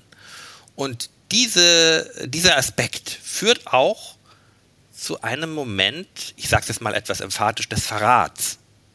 Also, das haben wir bei jedem Dokumentarfilm immer ein Stück weit, dass wir was Intimes vielleicht auch von Protagonistinnen aufzeichnen, dass wir ihnen ihre eigene Welt irgendwie zugestehen. Aber an einem Punkt versuchen wir sie auch in eine Perspektive, in eine Aussage zu bringen, wodurch sie sich auch verraten fühlen können. Das heißt, da, es ist eine Dialektik zwischen einem Respekt, mit der man die Leute immer betrachtet und auch der Versuch, sie nicht vorschnell zu verurteilen, sie nicht von oben herab zu moralisieren. Das ist die ganz klassische Arbeitshaltung in, in dieser Kunstform. Das hat erstmal ganz unabhängig vom Thema, aber auf der anderen Seite dann auch etwas, ein Bild zu entwerfen, das wir selber für wahrhaftig und glaubhaft halten und uns nicht zum äh, verlängerten Arm der Selbstdarstellungsbedürfnisse unserer Protagonistinnen zu machen, sondern auch Distanz zu wahren. Und das ist eine Dialektik, ja. Und das war natürlich in diesem äh, Fall auch eine, eine, eine Dialektik mit einer großen Fallhöhe. Ein schwieriger Balanceakt, äh, den ihr da vollführt habt. Sebastian, du hattest gerade noch einen Gedanken. Ja, das hat was mit dem zu tun, was Simon gerade sagte, ähm, nämlich dieser Wechsel aus Nähe und Distanz. Ähm, ganz oft haben beobachtende Dokumentarfilme die Notwendigkeit, eines festen Figurenensembles, eines überschaubaren Figurenensembles oder einer, einer vorher gewählten Örtlichkeit, eines definierten Raumes. Und beides war jetzt bei Simons Film nicht gegeben sondern es war zu erwarten, dass eine Flut von Einzelszenen mosaikhaft aus allen Bereichen dieser Partei mit ganz vielen verschiedenen Figuren in unseren Schneideraum kommt. Und das ist äh, trotzdem eben beobachtetes Material, Direct Cinema äh, mäßiges Material. Aber wir haben eben nicht die üblichen Verbindungselemente, die wir vielleicht sonst bei der Arbeit haben, dass der Raum geschlossen ist oder dass wir nur äh, in Anführungsstrichen nur ähm, die Entwicklungen oder Aktionen zwischen einer überschaubaren Gruppe von Menschen erzählen, sondern hier kam etwas ganz Disparates auf uns zu und die Kernidee davon war zu sagen, die Partei selbst ist der Hauptprotagonist des Films. Ja, wie, wie mache ich das? Das ist die, das war das eine Problem. Wie kann, wie kann dieser unsichtbare Hauptprotagonist äh, entstehen? Und die andere Schwierigkeit ist auch eine politische, weil es eben wichtig ist für das eigene Erleben einer problematischen Umwelt, wie sie in dieser rechtspopulistischen Partei nun mal vorherrscht, dass ich als Zuschauer nicht in so eine Identifikationsmühle gebracht werde oder in eine Identifikationsfalle reinrutsche. Das würde ich unweigerlich tun, wenn wir zum Beispiel die Geschichte von drei oder vier Parteifunktionären erzählen würden dann würde ich entlang dieser Figuren eine Verbindung sozusagen zu ihnen aufnehmen. Und äh, das wollten, das wollten wir auf gar keinen Fall entstehen lassen. Wir, wir wollten den, die ZuschauerInnen äh, befähigen, immer wieder auch ein Stück zurücktreten zu können. Ja, wir kommen manchmal nah an Menschen heran in dieser Partei. Das kann auch mal sich gruselig anfühlen oder unschön anfühlen, aber wir geben auch immer wieder Möglichkeiten, aus dieser Identifikation auszusteigen, indem wir von, von einem Milieu ins andere wechseln, zu vollkommen neuen Figuren. Um halt auch so dieses Phänomen der Partei greifbar zu machen und nicht die Einzelperson oder Einzelpersonen, die der Partei eine Gesicht, ein Gesicht geben, sondern wirklich, dass man eher, ja, wie ihr gerade sagtet, die Partei ist der Protagonist äh, und eben nicht einzelne ja, Personen daraus. Aber auch klassisches Storytelling zu vermeiden, also keine Heldinnengeschichten zu konstruieren, wo wir als Zuschauende mitzittern mit dem Erfolg oder dem Scheitern der Figuren und immer stärker in die, in die Identifikation gehen, sondern die Nähe, die unser Film erlaubt, ist erstmal nicht zwangsläufig eine emotionale oder gar identifikatorische Nähe, sondern es ist eine Nähe der Beobachtung. Das sind zwei verschiedene Dinge. Das aber nicht zusammenfallen zu lassen, dafür muss man das Storytelling immer wieder unterbrechen und es spröder machen, weil wir sind alle süchtig nach Identifikation. Wenn man uns lässt, dann schlüpfen wir da sofort rein und wenn wir das nicht wollen, steigen wir aus dem Film aus. Und das ist einer der Gründe, warum Gesa und Sebastian diesen Film auch immer wieder spröder gemacht haben. Und ein wichtiges Werkzeug sowohl was die Frage der Authentizität, Glaubwürdigkeit, Wahrhaftigkeit angeht, als auch dieser Fragen sind Testscreenings. Wir haben natürlich den Film in verschiedenen Rohversionen Testpublika gezeigt und haben schaut, was für ein Erleben ermöglicht er und wo müssen wir vielleicht auch wieder unterbrechen, wo müssen wir, wo müssen wir es spröder machen und etwas antierzählerisch machen, damit genug Distanz hergestellt wird. Genau, und jetzt kommt oft die Frage, warum, es gibt ja sechs Kapitel im Film. Und warum ist das so und äh, was habt ihr damit gewollt? Es war eine Maßnahme, ähm, den Erzählfluss aufzubrechen und disparater zu machen.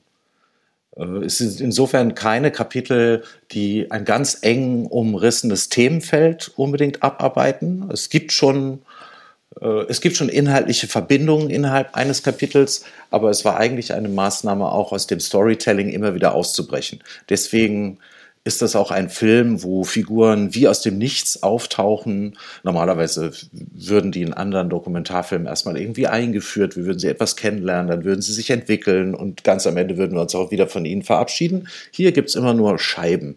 Jemand ist auf einmal da und dann ist er auch wieder weg. Das ist auch ganz bewusst so, auch wenn wir die Möglichkeit gehabt hätten und noch ganz tolle Szenen äh, zur Verabschiedung, zum Beispiel einzelner Protagonisten gehabt hätten, wir haben sie extra nicht eingesetzt, weil es eben nicht passieren darf. Auch gerade im Hinblick auf, auf dieses diffizile politische Thema, dass wir Identifikationsmöglichkeiten unbedarft in den Raum stellen und anbieten. Das haben wir immer wieder, da haben wir immer wieder den Teppich drunter weggezogen, sozusagen. Mhm. Und für mich hat eine deutsche Partei mindestens drei verschiedene Ebenen. Es ist eine Kritik der AfD im Sinne einer phänomenologischen Analyse. Also wir haben das Material so aufbereitet, dass es der Kritik, aber auch der Analyse zugänglich wird. Es gibt Dinge, die sind in dem Film, äh, weil wir sie für Sehenswertheiten aufgrund ihrer tiefen Problematik. Der Film ist zum Zweiten aber auch eine Beschreibung. Und das auch zuzulassen, finde ich auch wichtig. Also auch jenseits von Gut und Böse zu sagen, wir zeigen die Dinge, wie sie sind.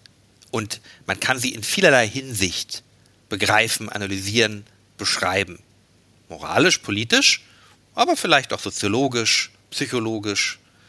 Also das ist der Film eben auch. Und er ist auch ein künstlerischer Dokumentarfilm. Das heißt, er ist auch ein Prozess, der als Prozess aufbewahrt wird und einen ganz aktiven Wahrnehmungsvorgang beim Publikum erzeugt. Er ist nicht nur die Formulierung eines Informationsergebnisses, also nach dem Motto, was habt ihr jetzt Neues über die AfD herausgefunden? Darum geht es nicht nur, sondern es ist ein Wahrnehmungsprozess dieses Milieus, den das Publikum für sich selbst vollführt. Alle diese drei Aspekte enthält dieser Film. Danke nochmal für die Zusammenführung und eben dieses nochmal, ja, auch, auch zusammenfassen was auch das Erlebnis für mich äh, in, in eine deutsche Partei auch ja auf, auf den Ebenen, die du gerade benannt hast, auch widerspiegelt, wo ich mich auch wiederfinde in dem, was ich da entdeckt habe in dieser Zeit. Ich möchte sehr gerne auch auf die beiden anderen Filme, die wir zu Anfangs angesprochen hatten, eingehen. Alle vier Filme waren für mich erneut, einige kannte ich schon, einige ganz neu, äh, wieder ein äh, ja total spannendes und auch lehrreiches Erlebnis, selber auch über die verschiedenen Themen nachzudenken und Geschichten ganz anders zu erleben. In Talking Money haben wir tatsächlich ein, ein Setting, was überall auf der Welt äh, stattfindet, nämlich es geht um Geldgespräche in Banken mit den jeweiligen Bankangestellten und ihren Kunden. Bei Mein schönes Leben, nicht alles schlucken, haben wir Erfahrungen von erkrankten Angehörigen, Ärzten, Psychologen und Pflegekräfte, die sich über ihre psychischen Störungen auslassen oder eben die jeweiligen Erkrankungen, die sie erlebt haben.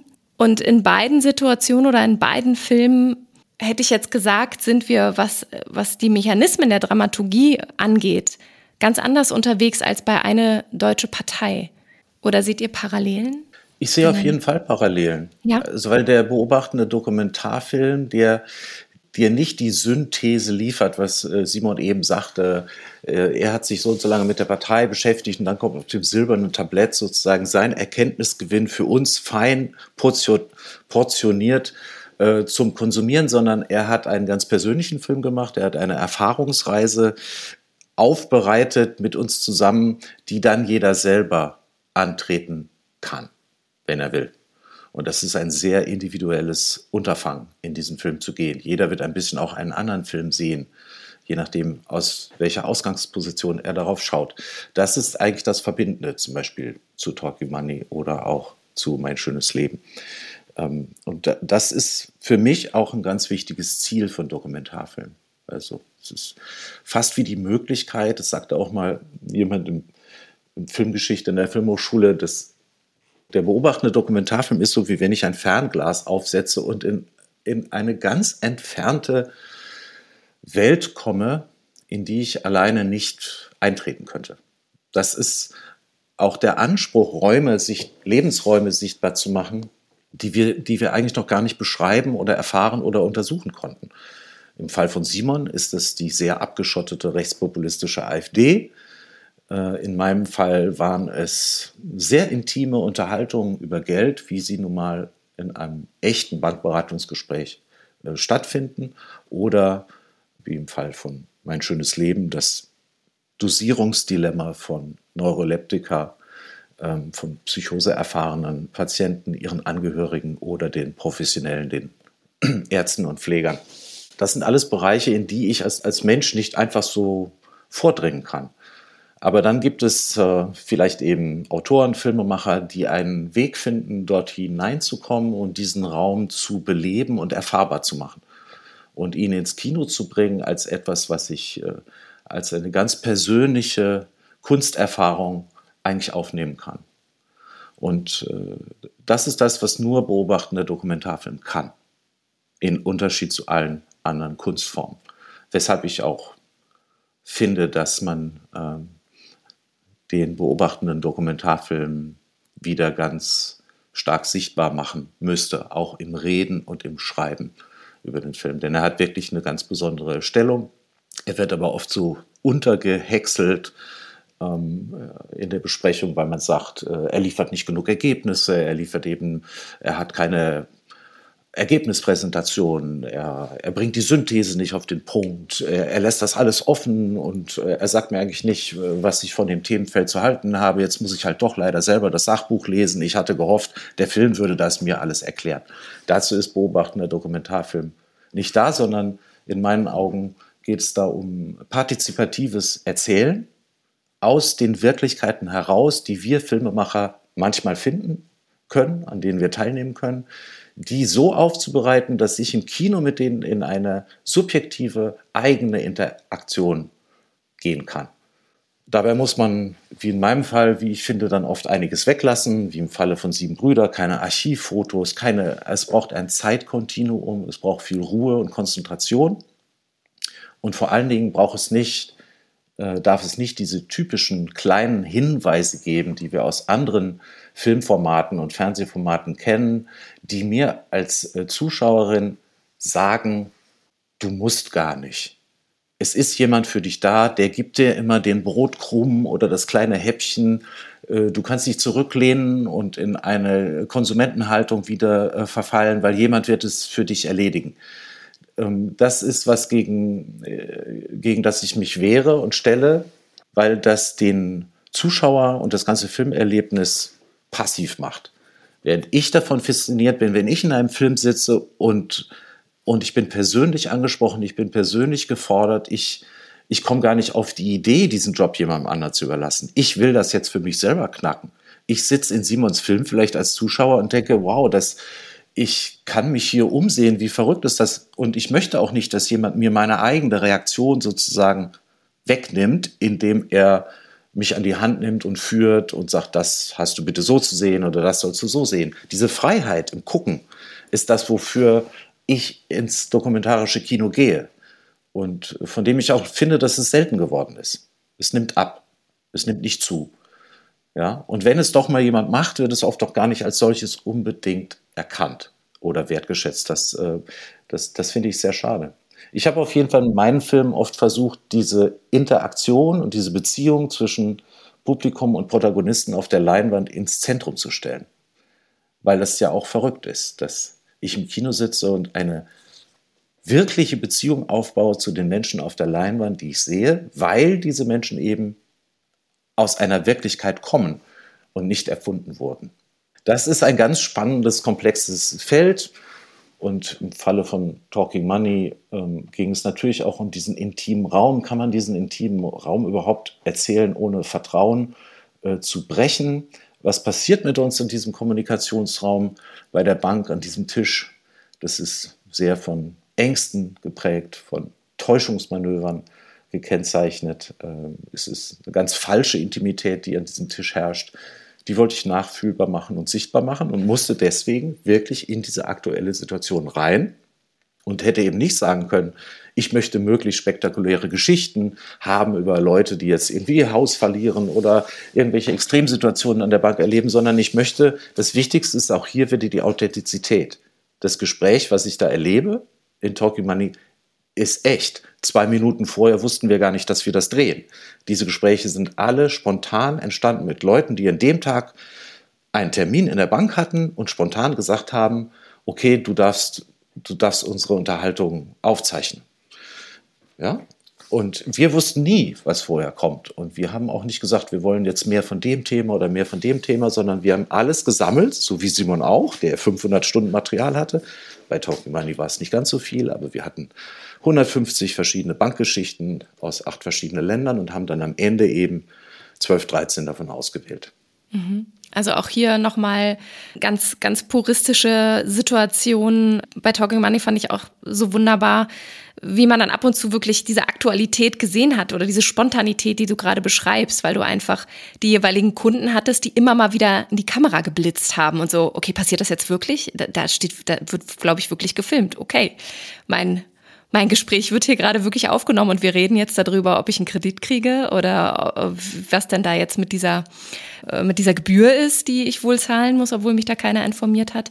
Also wirklich da auch wir mitten in diesem spontanen Moment äh, dabei sein dürfen und aktiviert werden, auch als Zuschauer und Zuschauerinnen. Also in allen Filmen von euch, wo wir heute gesprochen haben, wo wirklich dieses Aktivieren des Zuschauers und der Zuschauerin stattfindet. Simon, du hattest noch was, was du ergänzen wolltest.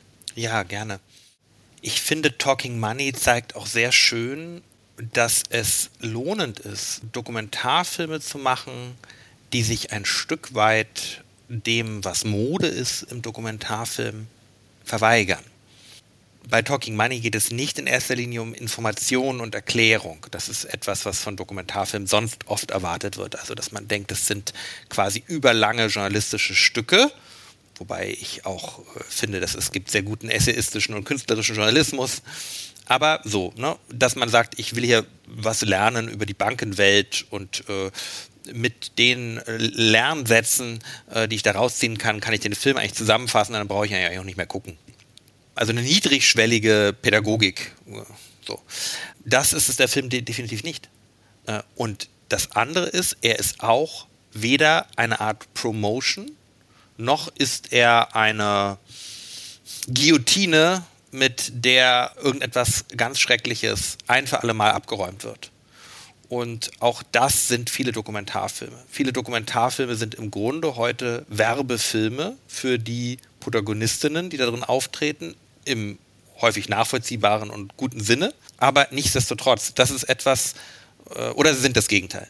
Äh, das ist etwas, was mich als Zuschauer aber immer sehr langweilt. Ich finde, es muss auch noch anderes geben. Und das, was Talking Money schafft, ja, äh, das ist etwas, was man vielleicht sich so vorstellen könnte.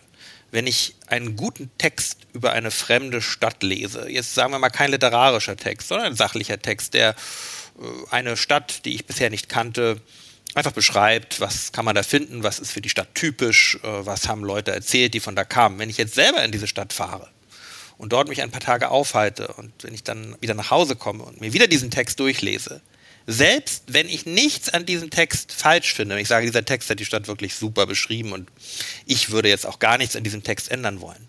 Trotzdem ist die Erfahrung, die ich gemacht habe, 100 Millionen Mal mehr als das, was dieser Text, dieser informative Text vermochte.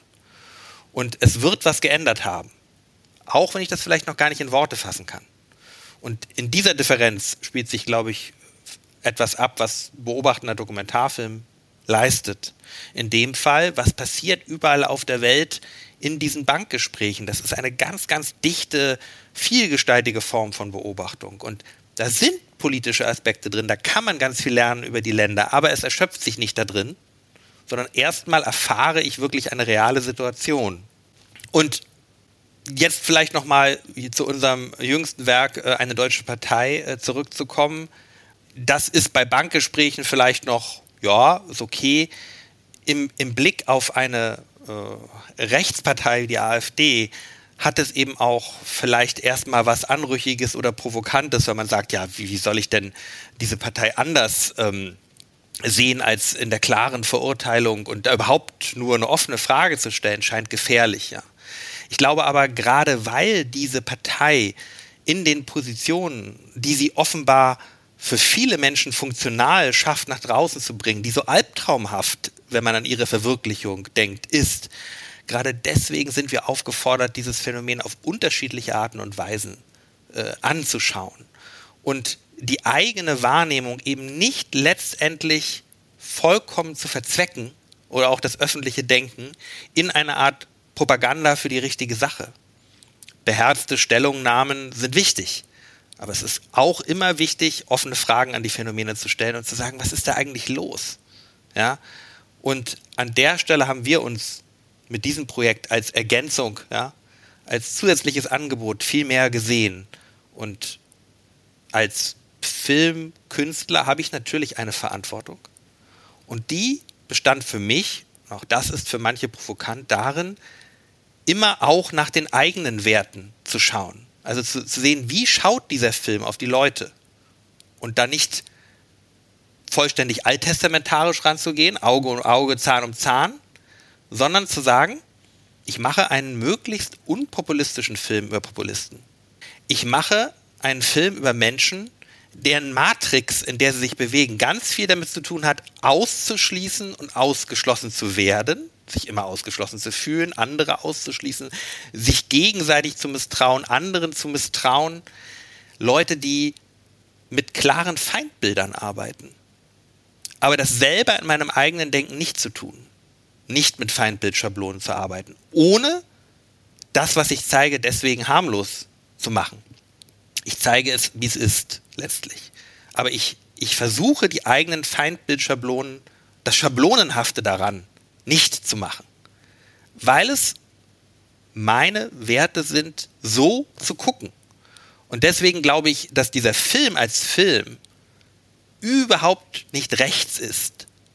Aber er erzählt von Menschen, die es sind, insofern, als dass sie in Freund-Feind-Unterscheidungen denken, mit einem enormen Maß an Konstruiertheit bis Wahn hinein. Aber wir gucken nicht so. Und das eigene Gucken für einen Inhalt an sich zu halten, das ist das, was den künstlerischen Dokumentarfilm eben ein bisschen künstlerisch macht. Ich musste sehr an ähm, ein Zitat denken, was, glaube ich, in der Pädagogik auch häufig äh, verwendet wird, sicherlich schon hundertmal gehört. Ich glaube, ursprünglich hat man es mal Konfuzius äh, zugeschrieben, der da sagte, erzähle mir etwas und ich werde es vergessen, zeige es mir, ich werde mich vielleicht daran erinnern, lass es mich erleben und ich werde es verstehen.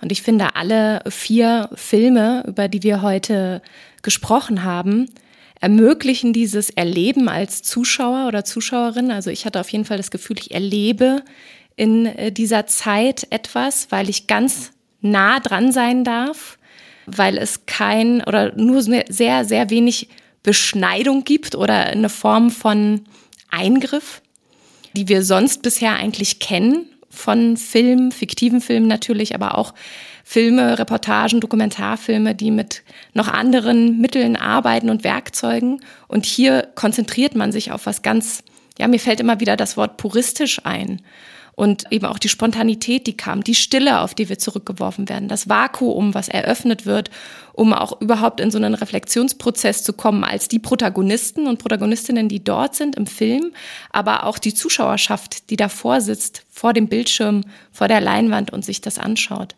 Ja, und in diesem Sinne möchte ich mich erstmal ganz ganz herzlich bei euch bedanken für das Gespräch und hätten noch länger weitersprechen können. Ähm, und ich freue mich, wenn wir uns auch das nächste Mal sehen und gerne auch über andere Dinge weitersprechen. Und deswegen jetzt erstmal an dieser Stelle vielen, vielen Dank an euch beide. Danke an euch für die Einladung. Ich möchte natürlich noch loswerden die Frage, wo ihr momentan unterwegs seid. Was sind die Projekte, die dich oder die euch beschäftigen? Und wir setzen natürlich alles Wichtige über die Filme, setzen wir in die Show Notes, damit ihr auch draußen die Möglichkeit habt, diese Filme zu finden und unbedingt anzuschauen.